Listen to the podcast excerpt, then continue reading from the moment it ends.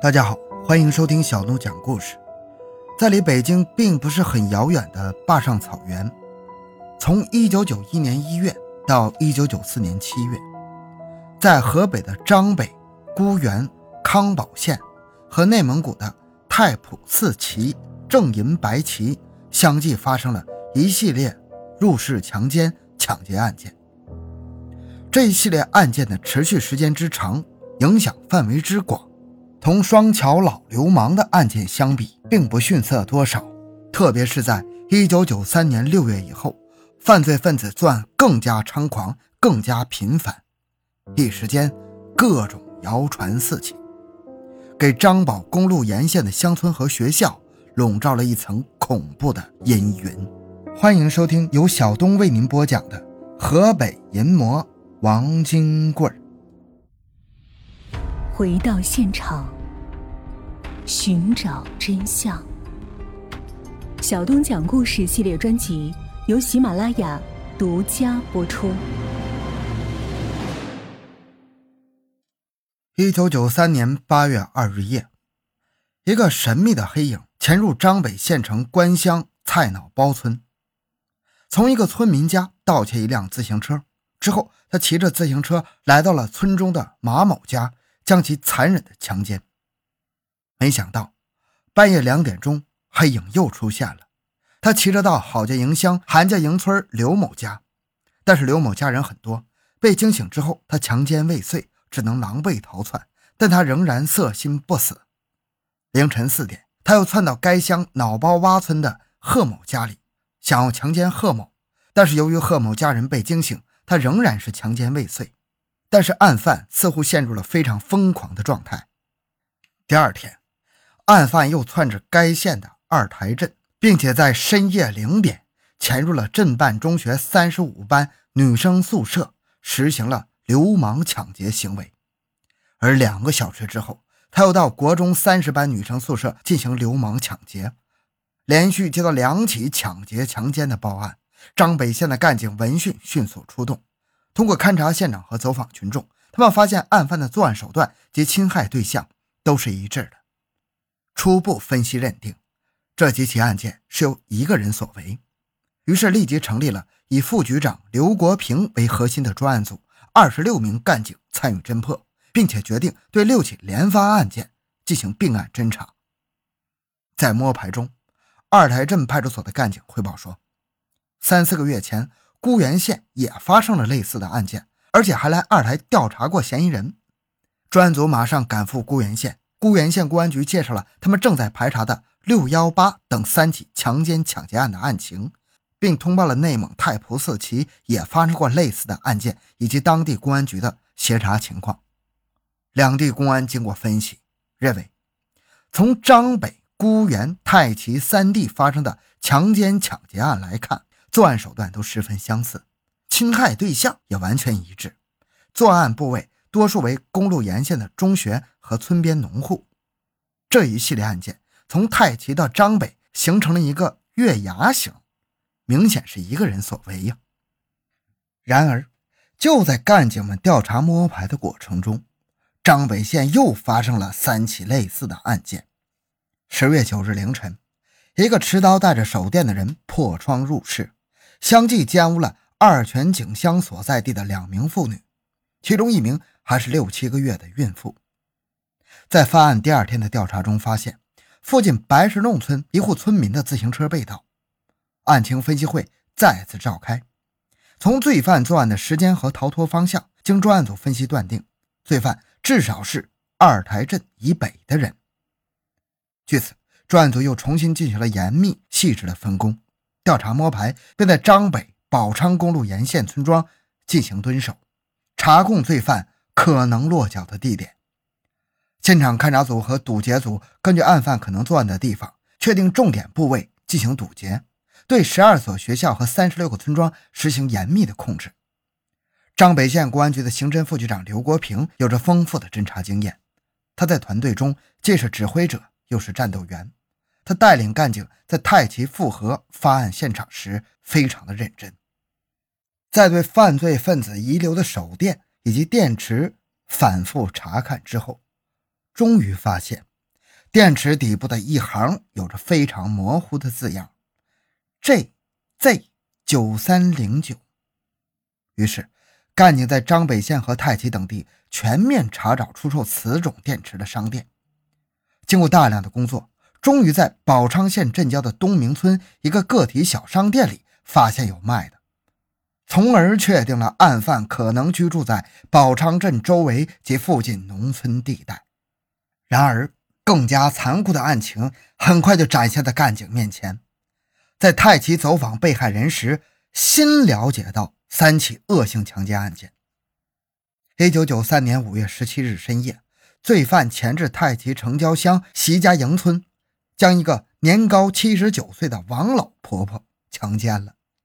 同年十一月二十日晚，罪犯闯进城郊乡与人围的村一户人家中，面对家中一名老婆婆的苦苦央求，仍将其十二岁的外孙女强奸。而在一九九四年五月十四日的凌晨，太极万寿滩乡小平地一户人家遭遇劫难，一名刚出月子的产妇。被奸，在反抗的过程中，他家的被褥、墙壁上溅得满是鲜血。产妇被奸后神情呆滞，她的婆婆受到如此打击，卧炕不起。这三起惨不忍睹的强奸案就摆在面前，所有参战的干警全被激怒了，他们义愤填膺，发誓非得将这个人渣揪出来。专案组在太岐调查走访之后，对犯罪分子作案的时间和部位进行了绘图分析。通过连接作案部位，明显呈现出一个大月牙形，唯有宝昌镇东北一带没有涉及。案犯没有在宝昌镇东北地区出现，这明显是兔子不吃窝边草啊！那么，罪犯的居住地肯定距离宝昌镇。不会很远。据此，专案组又重新拟定了以大山沟行政村为轴，在不足十五公里的范围内架网守候、严密监控的行动方案。一九九四年五月九日凌晨三点，色狼第三次在张北县露面。他先是窜至狼窝沟村，先后对两家妇女实施强奸未遂。接到报案之后，干警立即布局，切断罪犯的北逃路线，迅速在张一康、张一姑两县。进行查堵，但是色狼案后并没有及时逃跑，而于当晚二十二点前至了工会镇跨北的石头小卓村，又两次作案，躲过了堵截。次日晚子时，又在工会镇连做四案。案犯不坐汽车，不走公路，是骑着一辆偷来的自行车，沿着便道逃走，又一次躲过了专案组的堵截。一九九四年五月二十五日二十三点，罪犯再次窜出。先后在张北县的曼头营乡新地房村和北豪欠村作案两起，实施强奸未遂，皆因受害人没有及时报案，而使罪犯再次逃过专案组的追捕。面对案犯连续两次在干警眼皮底下溜走的情况，专案组又一次召开了有发案地派出所参加的会议，进一步通报和分析案情。到目前为止，犯罪分子一共作案。五十三起，在张北县作案四次，二十二起。这四次作案的时间、路线和方向分别为：第一个八零二案，从城关乡由南向北；第二个幺零九案，从全景由南向北；第三个五零九案是狼窝沟由南向北；第四个五二五案，从宝昌镇由北向南。而且，案犯每次的作案时间、地点和路线的综合分析，专案组判断，案犯在张北县和张家口市必定有落脚地点，而且有一份临时职业。同时，专案组断定，在很短的时间内，案犯将在该县继续作案，并且由南向北，边作案边返乡。专案组周密部署了下一步的行动方案，要求参战干警严密注视任何可疑情况，有问题。马上出击，然而时隔半个月，没有发现案犯的影子。